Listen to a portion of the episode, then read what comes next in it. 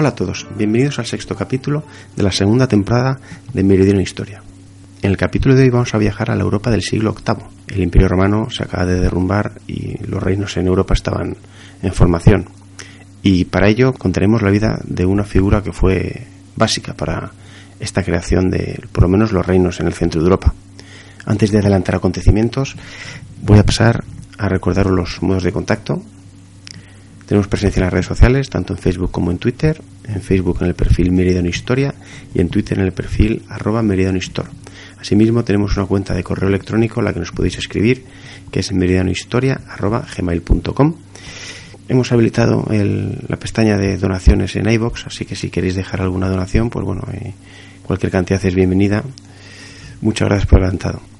Y bueno, vamos a arrancar ya con Meridian Historia. Yo soy vuestro presentador, Alberto Bug, y vamos allá. Bueno, pues vamos a arrancar el programa de hoy. Hoy tenemos un programa con una figura histórica bastante, yo diría que bastante interesante, pero sin embargo bastante desconocida. Bueno, no, no realmente desconocida, creo que no se le ha dado la importancia que realmente ha tenido. Apareció un poquito después de la caída del Imperio Romano y que ayudó a formar un poco los primeros imperios en, en, el viejo continente, en Europa. Así que nada, pues nos vamos a poner a hablar hoy de Carlomagno, ese rey francés que unificó a, gran parte del pueblo franco. Y para ello tenemos a nuestro queridísimo y habitual contertulio Alejandro Salman. Alejandro. Hola Alberto, buenas noches. Un placer volver a escucharte. Y bueno, aquí estamos un día más para adentrarnos en el túnel del tiempo. Así es. Hoy además nos vamos muy atrás, ¿eh? Hoy nos vamos al siglo octavo, ¿no? Séptimo, octavo. Sí, eh, exactamente. Vamos a ir al siglo octavo, exactamente. Vamos a comenzar en la primera mitad del siglo octavo. Como tú muy bien has dicho, vamos a hablar de Carlomagno, que es una es un personaje histórico muy importante porque creó un gran imperio a principios de la Edad Media y como vamos a ver, pues fue un personaje que realmente no solamente destacó por sus labores militares y políticas, sino que también demostró ser un gran estadista. Vamos a ver cómo dominó amplios territorios y quizás lo más importante, el engranaje administrativo que creó en torno a estos territorios, que yo creo que fue muy novedoso para aquella época de principios de la Edad Media. Pues nada, pues vamos a empezar, antes de entrar con Carlomagno, vamos a empezar con el primer punto de, nuestro índice, por así decirlo. ¿Cómo fue ese imperio carolingio? Exactamente, vamos a situarnos un poco en cómo era el imperio carolingio que reinó Carlomagno o Carlos el Grande. Eh, bueno, en primer lugar, comentar como antecedentes del imperio carolingio, Alberto, pues comentar que digamos que predomina un modo de producción feudal, el cual se basa en la explotación de los campesinos en calidad de servidumbre por la clase dominante.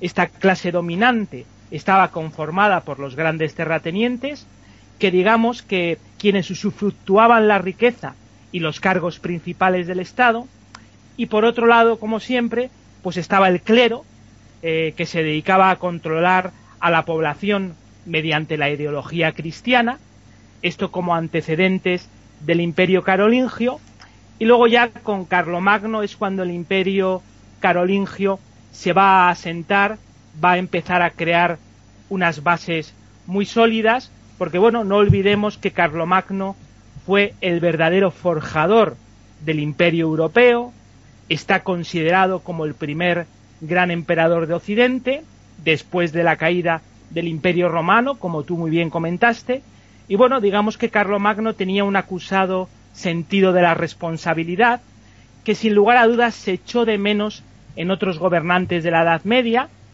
Todo esto lo vamos a ver a continuación. Pero bueno, continuando con las características generales del imperio carolingio, pues podemos decir que las ciudades albergaban escasa población, digamos que de 50 a 100 mil habitantes aproximadamente. Eh, era común que anualmente se realizaran asambleas o los llamados campos de mayo, eh, de cuyos acuerdos y discusiones pues Carlomagno emitía las llamadas leyes capitulares. Y bueno se dice que Carlomagno dio un gran dio un gran impulso a la educación de una gran importancia todo lo relacionado con la cultura y con la enseñanza, pero parece ser, o por lo menos según dicen las fuentes históricas, eh, solo lo hizo con fines de control social, digamos que para proteger los intereses de la clase dominante. Y bueno, en este sentido, digamos que existieron tres tipos de escuelas o tres escuelas importantes y significativas en el imperio carolingio.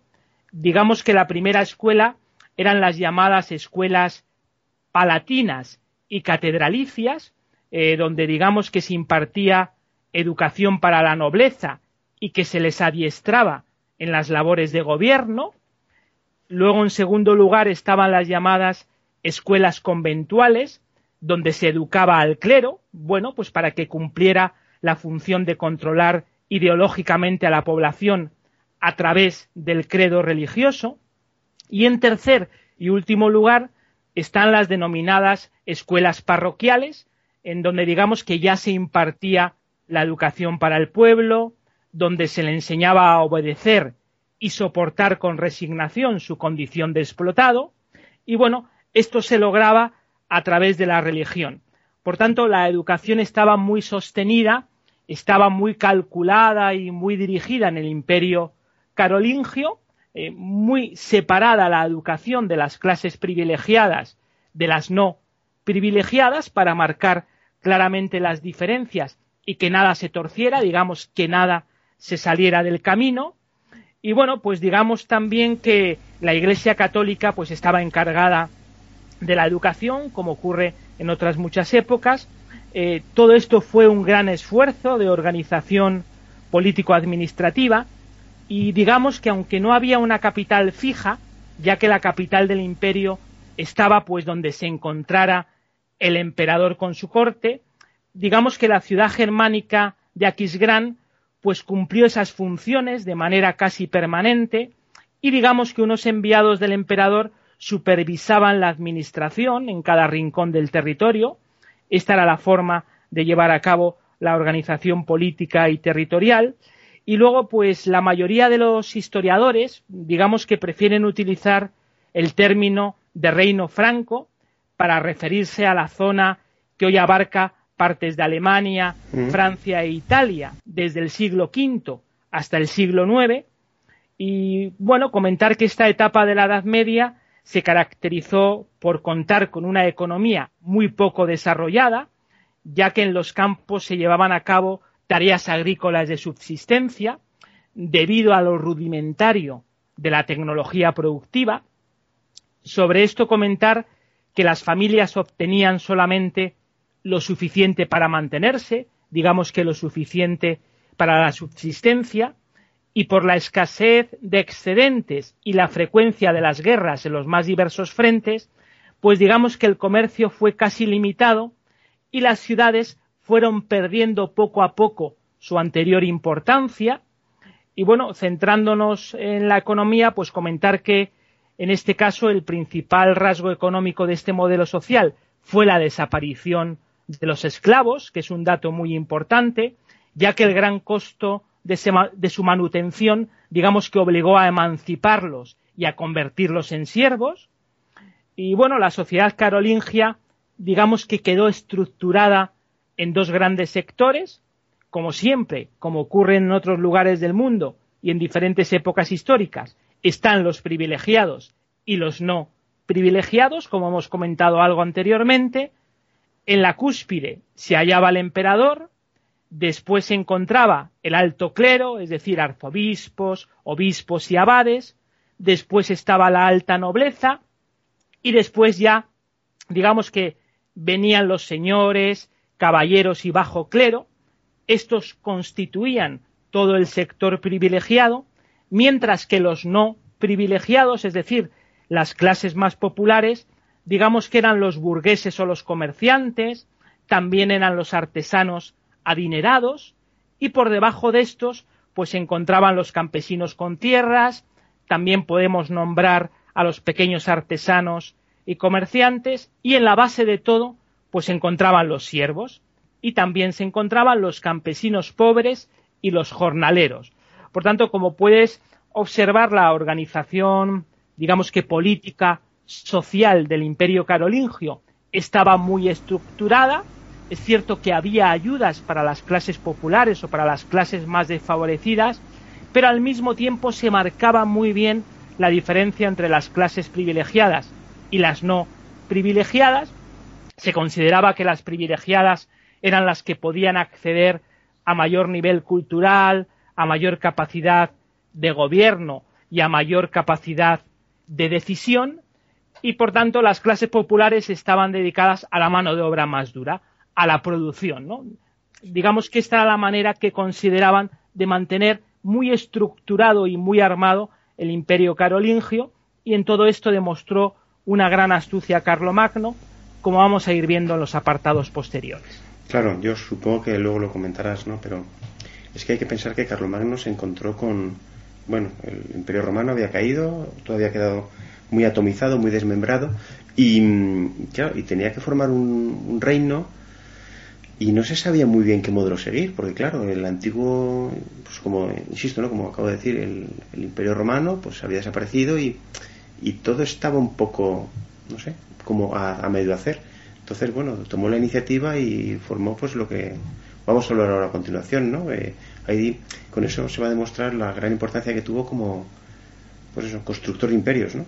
Sí, exactamente. Demostró una gran un gran poder, digamos que como estadista, como buen gobernante. Sí, él vio una oportunidad muy importante, efectivamente, a medida que iba conquistando territorios, a medida que iba dominando grandes zonas del continente europeo, al mismo tiempo él se dio cuenta que tenía que ir creando una estructura administrativa solvente, muy capaz, muy preparada, donde gobernasen los más preparados, porque él no era tonto, era una persona muy inteligente, Carlomagno se daba cuenta que para poder mantener durante mucho tiempo los territorios conquistados, esas grandes extensiones, había que tener una gran política, había que tener una gran administración para que nada se desarmase y para que su poder en el continente europeo eh, siguiera creciendo, ¿no? Digamos que fue un político con visión de futuro y con una visión muy astuta, social y políticamente hablando. Pues nada, si quieres empezamos con la biografía de Carlomagno.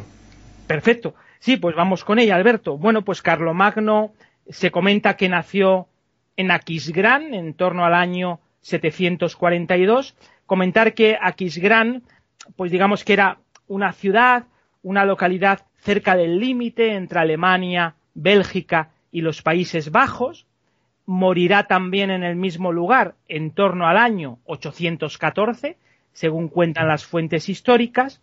Y bueno, comentando o iniciando esta biografía de Carlomagno o de Carlos el Grande, comentar que a Pipino el Breve le sucedieron sus hijos, Carlos y Carlomán, pero este último falleció dos años más tarde, con lo que Carlos, conocido como Carlomagno, se convertirá en rey único de los francos, ahí va a empezar su gran hazaña militar y política, ahí va a empezar a forjarse toda su leyenda histórica, y bueno, comentar que Carlomagno pues fue un monarca germánico que digamos que restauró el imperio en Europa occidental, como hemos dicho, hijo primogénito del rey de los francos, Pipino el Breve, heredó el trono al morir su padre en torno al año 768 y lo completó con los territorios orientales concedidos a su hermano Carlomán al morir éste en torno al año 771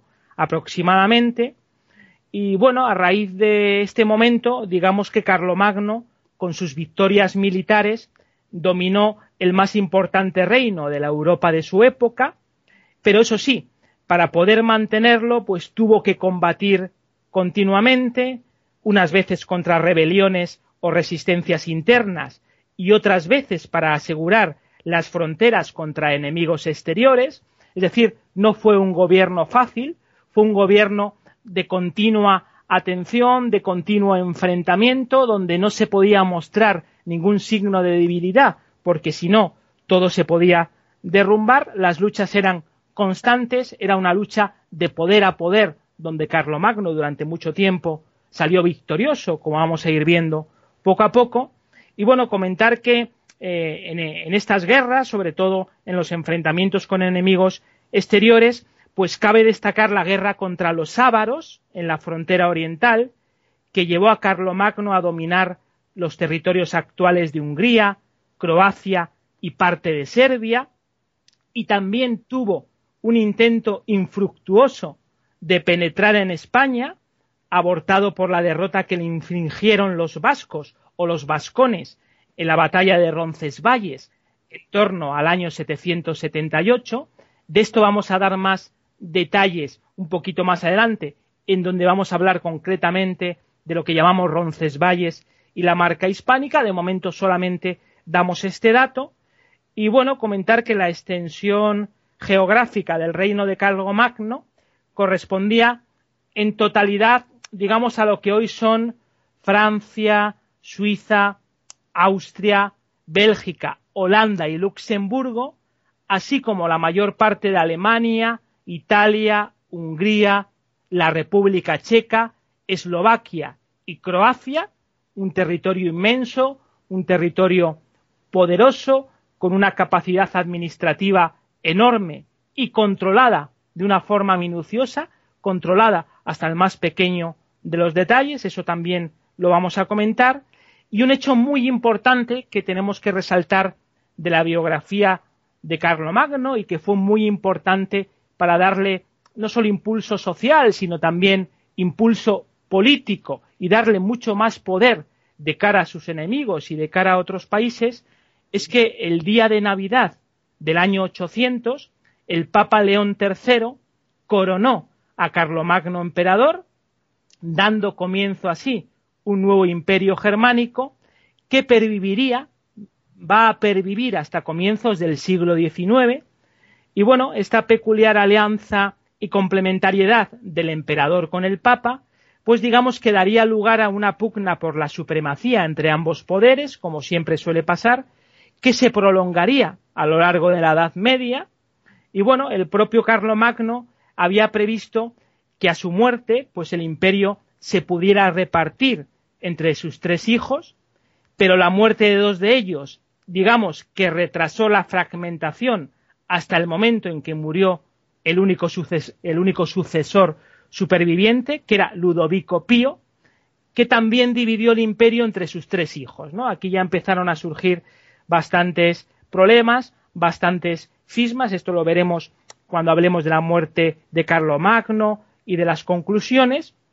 Y bueno, comentar que la, dinastía carolingia pues siguió al frente del imperio hasta comienzos del siglo IX y en el trono de Francia hasta el año 987. Y bueno, comentando algún detalle más sobre esta biografía de Carlomagno, antes de meternos en profundidad, pues comentar que Carlomagno intentó la estabilización de la moneda, pero sin conseguir que la emisión fuera monopolio real para poder, para poder evitar las devaluaciones, aunque digamos que sí sustituyó el trueque por el sistema monetario, y como vamos a ver a continuación, eh, vamos a observar que Carlomagno fue tan buen conquistador como organizador, como hemos comentado al principio de la exposición, ya que no se limitó únicamente a ampliar lo heredado, sino que digamos que creó los mecanismos oportunos para su mantenimiento, convirtiéndose pues en el gran emperador de la cristiandad, ¿no? Entonces, como vemos, Carlomagno tenía muy claro el propósito, tenía muy claro lo que quería conseguir, fue paso a paso, sin precipitación, pero con pasos contundentes y poderosos, lo que le permitió tener esta extensión territorial, territorial tan amplia, que lo veremos en el apartado de política y capacidad militar de Carlomagno. Pero como vemos, era una persona completamente adelantada a su tiempo, que marcó una nueva era a principios de la Edad Media. Incluso nos podemos atrever a decir que Carlomagno fue como el Napoleón de la Edad Media, ¿no? Por todo lo conseguido, ¿no? parece que tiene bastantes similitudes en ese sentido, ¿no?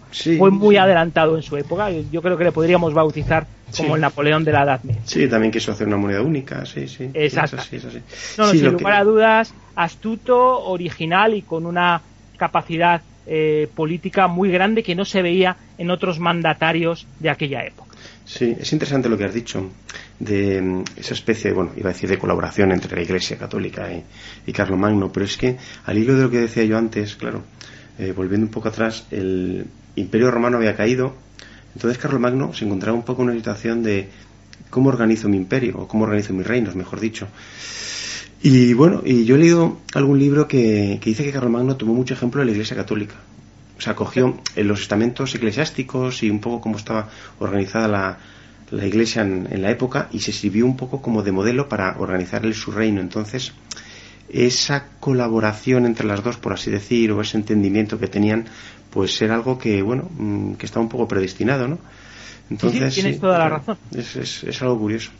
no se le escapaba ningún dato, la verdad es que lo tenía todo controlado. Ahora vamos a ver que era una persona además muy culta, a pesar de que mucha gente piensa que era sobre todo guerrero, que solamente arrasaba, vamos a ver a continuación que era una persona muy culta, que se preocupaba por todo tipo de avances tecnológicos, que se preocupaba por todo tipo de avances culturales y artísticos, entonces nada se le escapaba de las manos. Cada paso que daba lo tenía realmente meditado y tenía la suficiente información para que nada le pillase por sorpresa. Efectivamente, lo que tú acabas de decir es un dato muy importante. Bueno, pues ya conociendo la biografía de Carlomagno, yo creo que deberíamos desarrollar un poco más su, su labor, ¿no? Como político y, bueno, has dicho tú estadista, soldado. ¿Cómo fue este Carlomagno? Sí, vamos a hablar un poco antes de cómo era Carlomagno como animal social, efectivamente. Eh, he metido este apartado porque creo que es importante hablar un poco eh, cómo dicen las crónicas que era físicamente y cómo era su comportamiento social y cómo era su comportamiento individual, para que de esta forma todas las personas que nos estén, nos estén escuchando, pues mentalmente se hagan pues una imagen de Carlomagno que pueda hacer muchísimo más vivo esta exposición, ¿no? Para que cada uno se haga una imagen de lo que era Carlomagno físicamente, según lo que vamos a ir descubriendo a continuación, porque creo que son datos muy originales que nos permiten ver cómo era la personalidad de Carlomagno y cómo consiguió todo lo que consiguió, ¿no? Todo este gran dominio territorial. Pues efectivamente se dice, según eh, pues ha leído muchos escritos, eh, según se ha podido ver en muchas crónicas históricas, que Carlomagno destacó por su gran estatura y complexión recia, o por lo menos eso se decía. Se comentaba que tenía el cráneo redondeado, el cuello corto, los hombros anchos.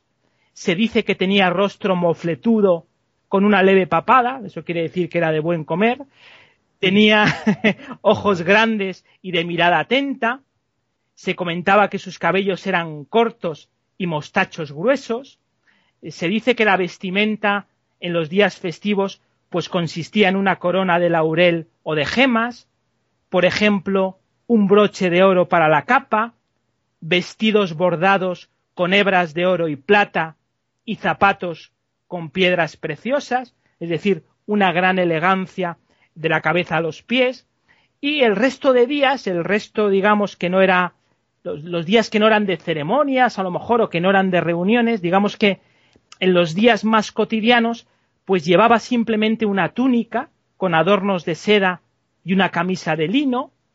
Se dice que solía sorprender por su voz aguda y parece ser incluso que se comenta que su semblante era afable e incluso risueño, a pesar de que se pueda pensar todo lo contrario. Eso sí, se dice que esto no era incompatible con su solemnidad impenetrable durante las audiencias y embajadas, así como los ramalazos de cólera que tenía de vez en cuando. Parece ser que era bastante bipolar en función del día, en función del acontecimiento que tuviese, pues de repente podía tener un ataque de cólera o todo lo contrario, se mostraba de forma muy risueña, por lo que había que estar atento a los días y a ver cómo se levantaba en este caso. Y bueno, se sabe también o se comenta que se permitía con frecuencia bromas de mal gusto y que incluso le gustaba escuchar adulaciones. Las fuentes históricas también cuentan que tenía facilidad de palabra, que hablaba el dialecto germánico de su, Austrasia natal y que aprendió también la lengua romance y mejoró su latín culto, como vemos era una persona bien formada, y parece ser que también se dice que por otro lado disfrutaba de la compañía y el ruido, y que se entristecía profundamente cuando se hallaba solo.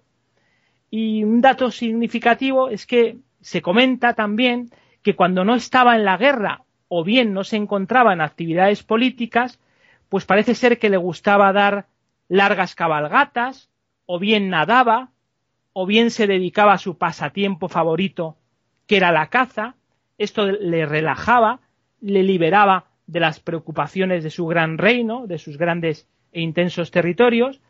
Luego, a la hora de comer se dice que prefería los asados, que bebía poco alcohol y no rehuía al baño, dato importante, dormía la siesta tras la comida diurna, por tanto la siesta no solamente es un maravilloso invento de los españoles, sino que en aquella época ya la utilizaban, una gran inteligencia por su parte, quien no adora una buena siesta, ¿verdad?, de vez en cuando. Y bueno, luego también se dice sobre Carlo Magno que por la noche, si no conseguía dormir, practicaba la escritura, ¿no? Por tanto, otro gesto cultural de Magno, ¿no? Con la escritura se entretenía y hasta que le volvía a entrar el sueño y volvía a descansar para prepararse para el duro día que comenzaba a continuación. Y bueno, dicho todo esto, eh, estas características generales eh, de Magno como animal social, pues comentar que también se dice, dato importante a modo de cierre, que este hombre de hierro se dice que tenía un corazón profundamente sensible, se dice que Carlomagno lloraba como un niño ante la muerte de un amigo, tenía una gran sensibilidad en este sentido. Se dice que fue más que un simple combatiente, eh, es decir, se dice que él era la fuente de la combatividad en todo el ejército, que fue el hombre que luchó contra los agresores injustos del reino de los francos y de la Santa Iglesia Católica, de la que era el defensor. Por tanto, como vemos, una personalidad y unos rasgos de comportamiento muy originales ¿no? de, de Carlomagno. Esto demuestra una vez más su fortaleza física y su fortaleza psicológica, ya que de otra manera no hubiera podido conseguir extender su dominio por la mayor parte del continente europeo. Si no tienes las cosas muy claras, si no tienes una personalidad muy definida, pues al final todo se te derrumba eh, rápidamente como un castillo de naipes. ¿no? Carlomagno demostró todo lo contrario, una gran fortaleza mental y tenía muy claro que quería ser el gran dominador de Europa y pasar a la historia. Pues esta figura de Carlomagno, según te estoy escuchando, me está gustando cada vez más. Pasamos ahora a la política, ¿te parece? Perfecto. Venga, pues adelante. Vamos con ello. Carlomagno se sentía muy maravillado también por todo lo que logró el imperio romano en el pasado, y yo creo que él tenía también el ideal de volver a revivir esa grandeza del imperio romano en sus grandes tiempos. Él quería conseguir, yo creo que la misma gesta, quería volver a revivir la fuerza romana ya la Edad Media. Yo creo que era un sueño que también llevó encima Carlomagno durante todo su proceso político. Y bueno, vamos a intentar desglosarlo ahora poco a poco. Efectivamente, vamos a comentar un poco la política y gobierno de Carlomagno. Bueno, comentar que Carlomagno, pues una vez asumido el poder, eh, digamos que sus primeras acciones estuvieron encaminadas a asegurar su autoridad, su autoridad en todos sus dominios e intentar restaurar el Imperio Romano de Occidente, como acabamos de comentar. Y bueno, durante el gobierno de Carlomagno podemos decir que el reino franco pudo ampliar su territorio y establecer áreas de contención para prever futuros ataques. Por ejemplo, hacia el este, los francos lograron derrotar a los ávaros y apoderarse de su territorio. Luego, en materia de organización política, sobresalió Carlomagno por su mentalidad moderna, no escatimó esfuerzos para centralizar el poder, al mismo tiempo que procuró establecer una administración eficiente, pese a que no crecieron grandes ciudades ni tampoco hubo una abundante burocracia. Por otro lado, decir que los territorios dominados por Carlomagno estaban divididos en condados y marquesados. Digamos que en los condados los condes se encargaban de la administración del ejército, la justicia y la policía, y en los marquesados los marqueses se ocupaban de cuidar las zonas fronterizas peligrosas a través de, acantonamientos militares permanentes. Y bueno, eh, sobre esto, pues decir que Carlomagno procuró en todo momento evitar la fragmentación del imperio, por tanto centralizó el poder político y administrativo a través de diferentes medios políticos y también con la ayuda y el apoyo de la Iglesia de Roma en el plano cultural y en el plano misional también. Y en cuanto a política interior concreta, pues mm, podemos recalcar que destacan las obras de construcción dedicadas al embellecimiento y el bien público del reino, y nombró a condes y miembros de la nobleza, a los que encomendó labores de gobierno la propia corte o bien como embajadores, y de esta forma poder asegurar las relaciones entre los poderes locales y la administración central. Y en cuanto a política exterior, pues comentar que Carlomagno eh, preparó una flota y dispuso guarniciones militares en puertos y desembocaduras de los ríos, tanto en el Mar del Norte como en el Canal de la Mancha, también en el Mediterráneo, todo ello para proteger las costas de las acciones de los piratas. Digamos que Carlomagno sabía que las zonas costeras eran las zonas más frágiles, podían ser las zonas más debilitadas, donde la entrada de los enemigos podía hacerse con mayor fuerza y mayor peligro. Por tanto, sabía que las costas debían ser completamente protegidas, ya que si dejaban que alguien entrara por ahí, la desfragmentación del imperio luego se produciría de una, de una forma muy rápida. Por tanto, las estrategias de Carlomagno a nivel político militar, sin lugar a dudas, no se dejaban ningún dato en el tintero. Y bueno, continuando con la política y gobierno de Carlomagno, eh, comentar que Carlomagno dedicó esfuerzos en unificar las leyes francas y en aprender lenguas extranjeras. Como hemos dicho antes, llegó a dominar el latín y también podía entender el griego, aunque no hablarlo.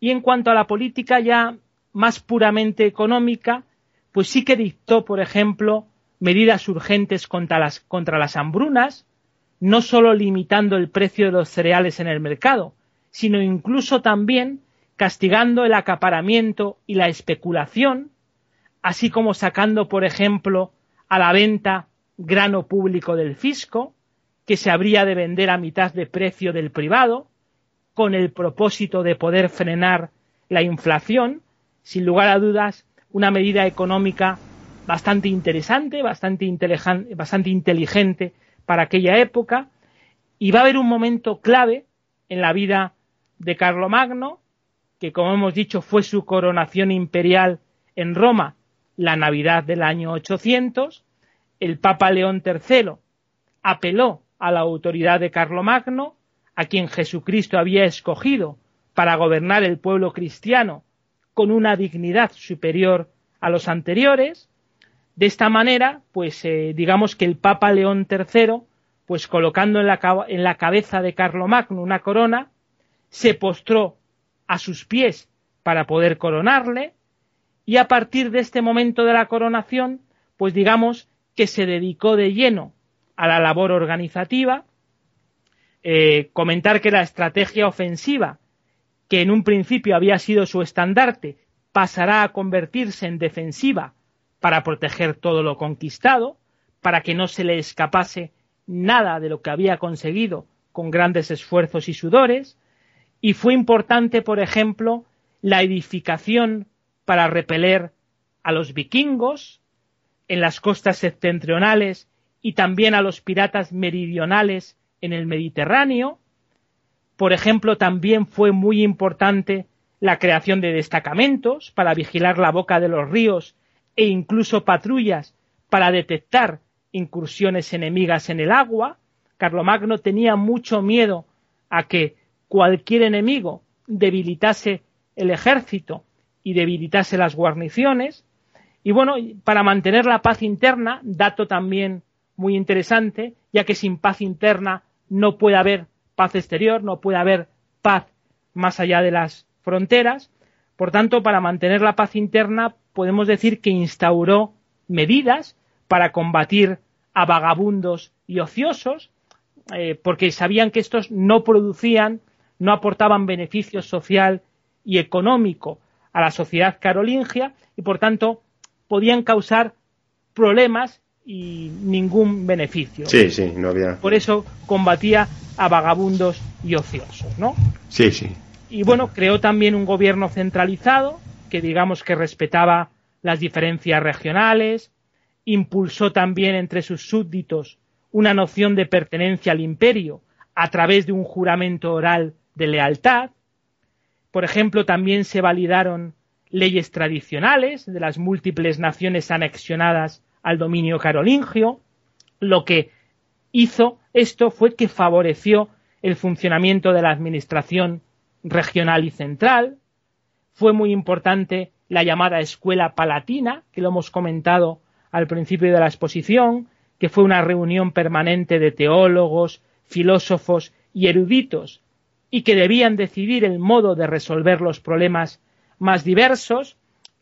Carlomagno eh, sabía que el éxito de un gobierno era contar pues, con la gente más culta, más preparada, con mayor formación, ¿no? Si te, si te rodeas, digamos, de los menos preparados, de los más ociosos o los, o los que tienen menos nivel cultural, pues eso no garantiza un futuro largo, ¿no? sino que garantiza un imperio corto y oscuro. Por tanto, él sabía de la necesidad de reunirse con los inteligentes, de rodearse de los más preparados, porque sabía que todas las soluciones, todas las decisiones, todas las decisiones que tomasen serían inteligentes y en beneficio pues de todo el imperio carolingio. Sí, estaba claro que no existía esa conciencia social que existe ahora, claro. Exactamente, él marcaba bien las distinciones sociales, sabía que unos valían para una cosa y otros para otra, pero nunca mezclar las cosas. Las mezclas en muchas ocasiones no suelen ser buenas, ¿no? Y bueno, luego en cuanto a las artes, propiamente dichas, podemos decir que hubo un gran crecimiento constructivo, por ejemplo, edificando numerosos templos muy bien ornamentados. Por ejemplo, su mayor exponente fue la capilla palatina de Aquisgrán, que fue una ciudad modificada para competir con Constantino. Y bueno, por último comentar que hubo numerosos joyeros y orfebres para dar vida a manuscritos, alhajas y otros lujos como símbolo de la prosperidad carolingia. También es muy importante la imagen.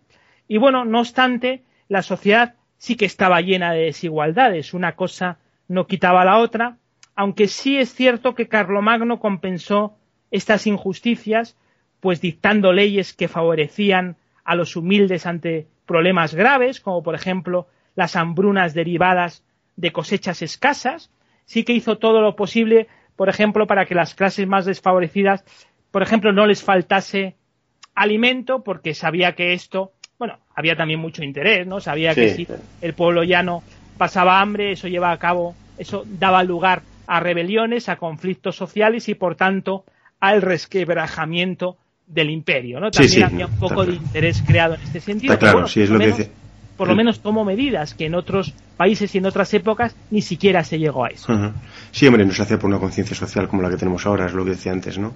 Una conciencia social en la cual, pues hoy hay que ayudar al débil, pues, eh, los impuestos se pagan de, una, de, un modo más equitativo, en teoría los que tienen más pagan más para ayudar a las clases más bajas, tal.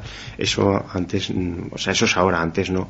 Pero bien es no, antes lo que querían era mantener firme eh, el esqueleto que habían creado, ¿no? Exacto, exacto. Rompiese ni un solo hueso de todo ese entramado político creado. Bueno, hemos hablado ya de Carlomagno como político, gran estadista, pero también era un excelente militar, ¿no? Sí, eh, sin lugar a dudas, eh, si no hubiera sido un gran militar, no hubiera conseguido efectivamente, como comentas, eh, construir ese gran imperio. Tuvo que hacer una labor, una labor militar minuciosa, muy bien estudiada, muy bien planificada, muy bien coordinada con sus mandos militares, con su ejército y sus guarniciones. Eso fue la base de su gran éxito. Entonces, bueno, pues comentando sobre estas acciones militares de Carlomagno, pues Carlomagno realmente tuvo un ejército inmenso y poderoso que sirvió para someter a todo un continente. Destacaron, por ejemplo, las guerras de asedio, diseñando un ejército adecuado a estrategias de ocupación. Nunca faltaron, dato muy importante, nunca faltaron guerreros bien situados para el combate, bien colocados como si fueran piezas de ajedrez, ya que acudían rápidamente a la llamada del monarca, con todos los pertrechos necesarios para la batalla, como podían ser, por ejemplo, escuderos, corceles, armaduras, arcos y flechas, entre otras cosas. Y bueno, este ejército permitía superar al enemigo en los choques, en donde las excursiones esporádicas pues pudieron convertirse en ocupaciones permanentes. De esta manera, poco a poco, de una forma muy elaborada, muy elaborada, como auténticas piezas de ajedrez, como he comentado, iban avanzando poco a poco, pero de forma agresiva, de forma fuerte al mismo tiempo. Y bueno, Carlomagno llevó a cabo una prolongada acción militar contra una docena de pueblos, todo esto le permitió ampliar considerablemente el reino de los francos, que ya había recibido bastante grande y fuerte de su padre Pipino. Y bueno, eh, sobre todo Italia se convirtió en el centro de la atención política a causa de las demandas del Papa, que se sentía amenazado por los longobardos.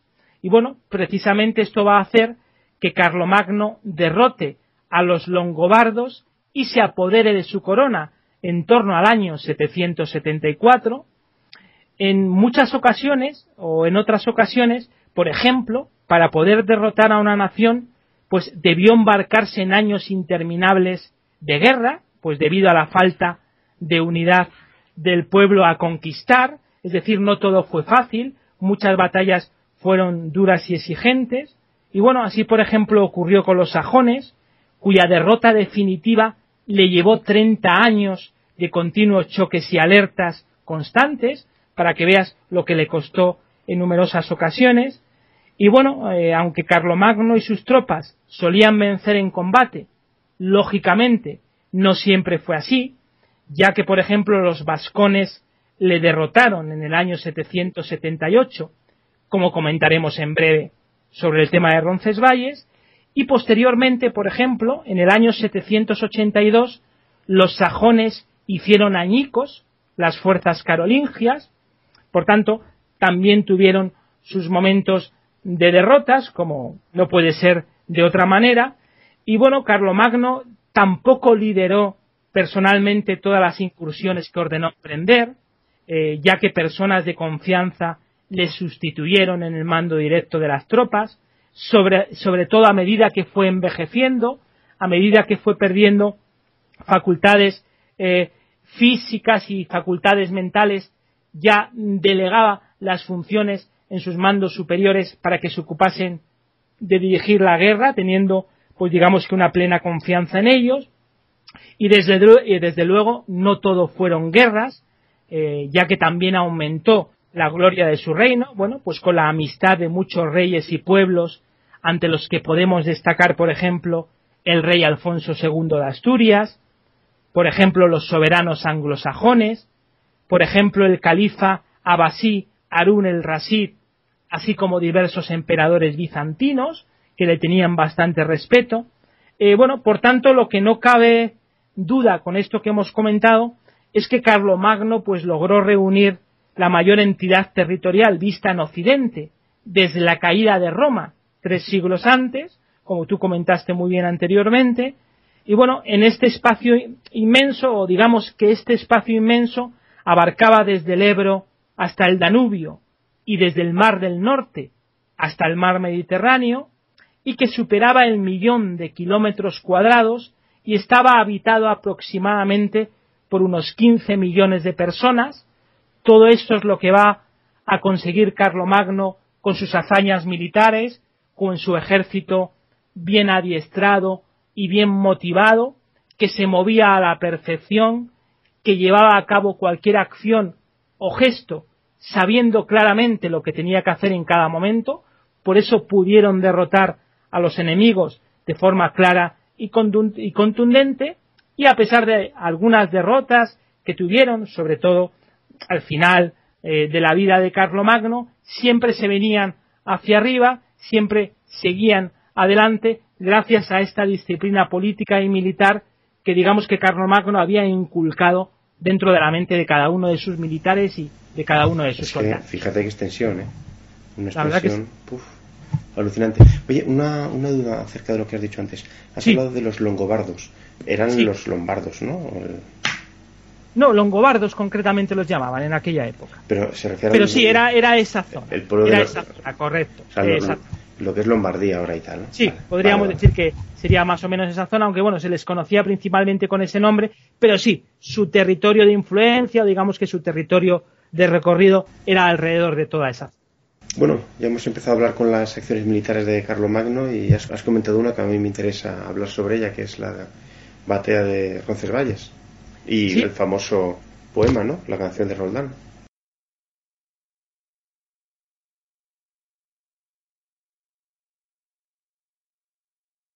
Efectivamente, porque nos, nos toca muy de lleno, ¿verdad? Afecta a la península ibérica, a España, donde nos encontramos, al país en el que pertenecemos. Efectivamente, vamos a hablar un poco de Carlomagno, de Roncesvalles y de la llamada marca hispánica, para lo que, para todos aquellos oyentes que nos están escuchando, pues sepan a lo que nos referimos.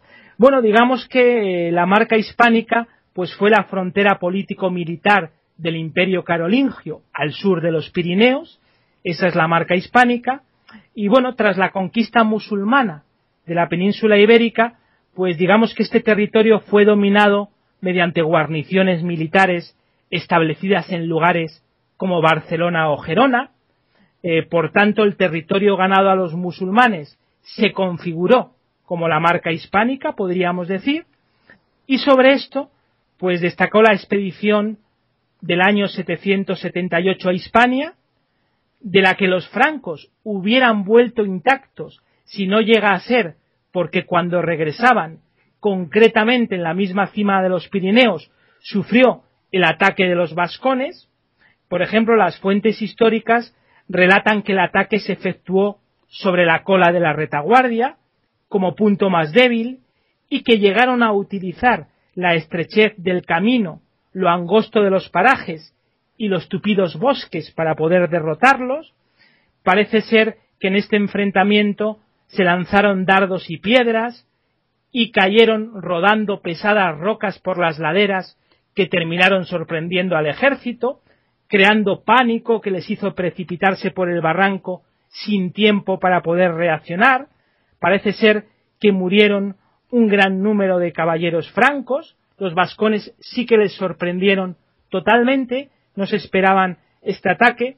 Los vascones eh, podemos aprovechar para decir que también causaron en grandes daños y grandes quebraderos de cabeza a los romanos en su época gloriosa cuando intentaron entrar por aquella zona. Digamos que eran pocos pero picosos, como se dice, ¿verdad? Que eran muy guerreros los vascones, ¿no? Muy, muy agresivos, ¿no?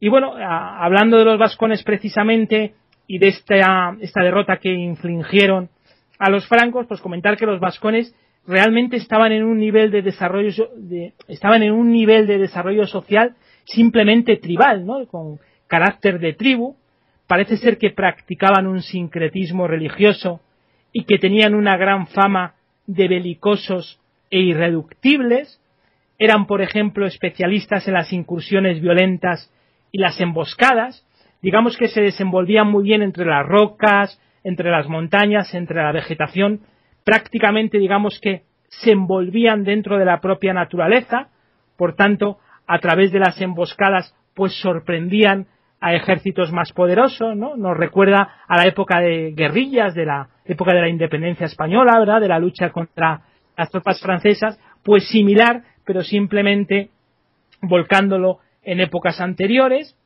Y bueno, pues los vascones, sin lugar a dudas, era un pueblo curioso por lo que consiguieron con pocos efectivos y pocas tecnologías.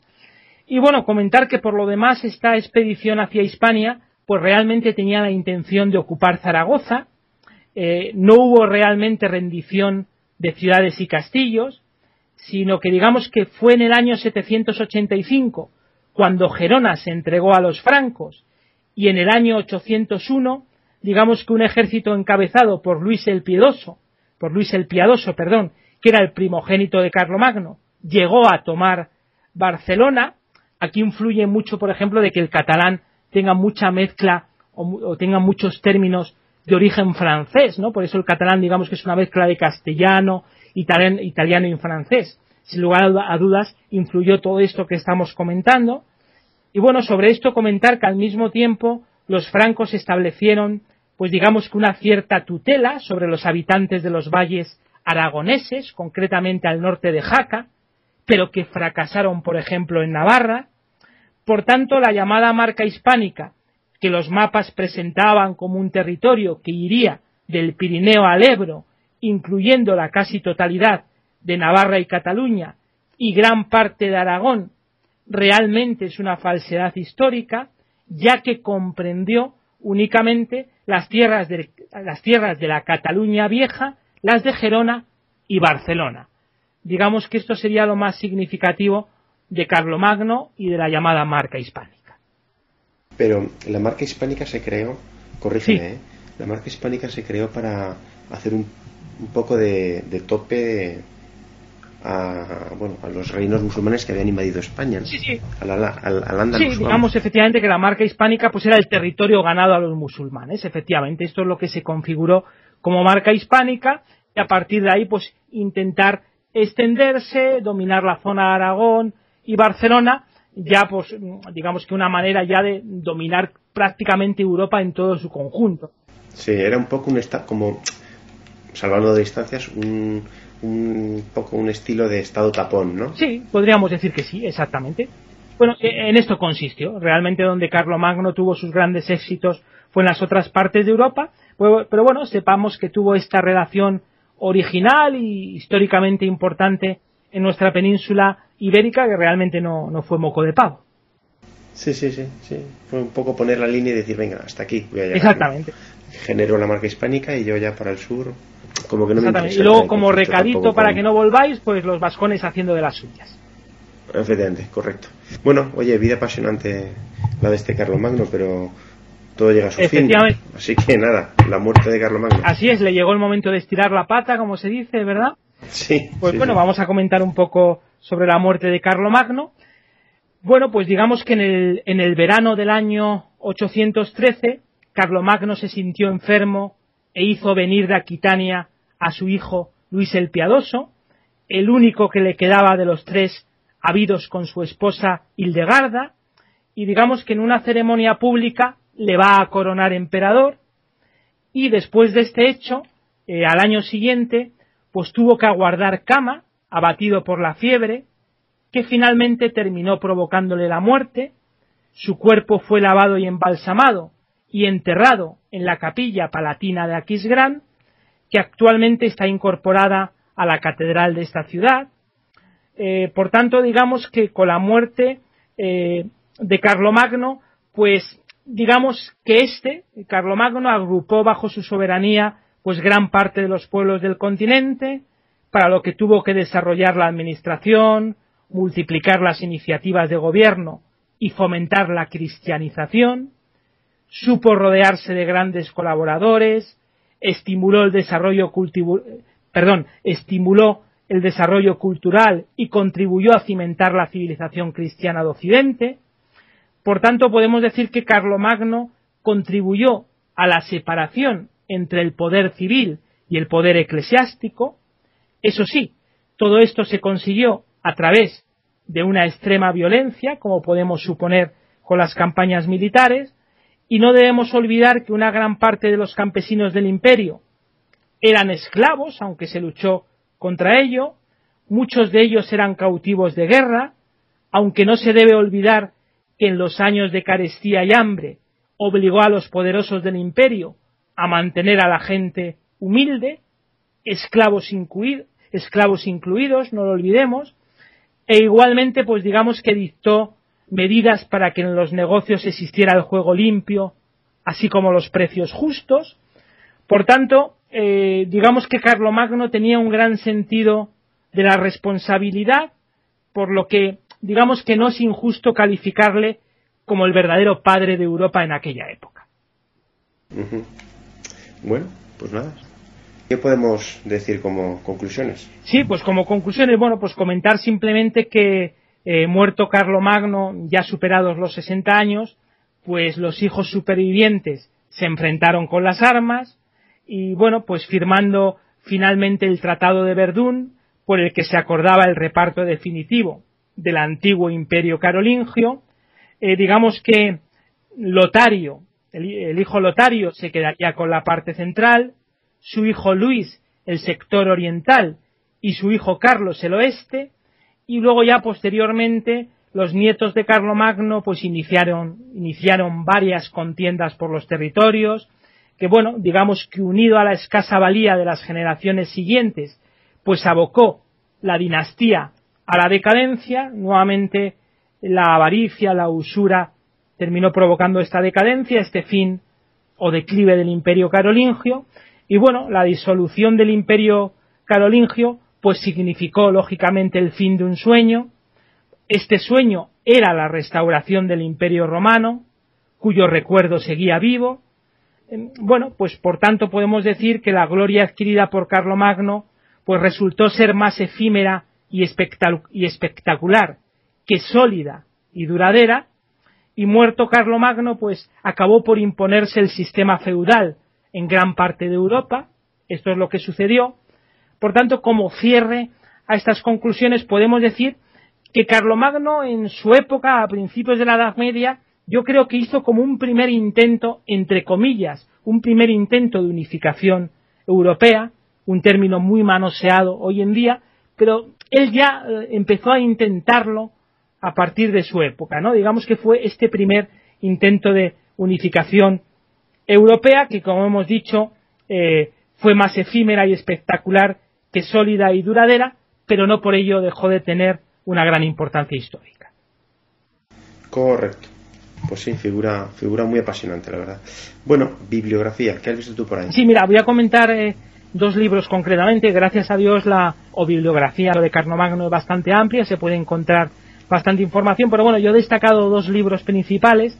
El primero se llama Carlomagno y el Imperio Carolingio, del escritor Luis Halfen, de la editorial Acal, y el segundo libro eh, se llama La derrota de Carlomagno, investigación sobre la batalla de Roncesvalles, para que también tengamos información sobre ella, del año 778, eh, la batalla de Roncesvalles, del escritor Iñaki Sagredo y de la editorial Pamiela.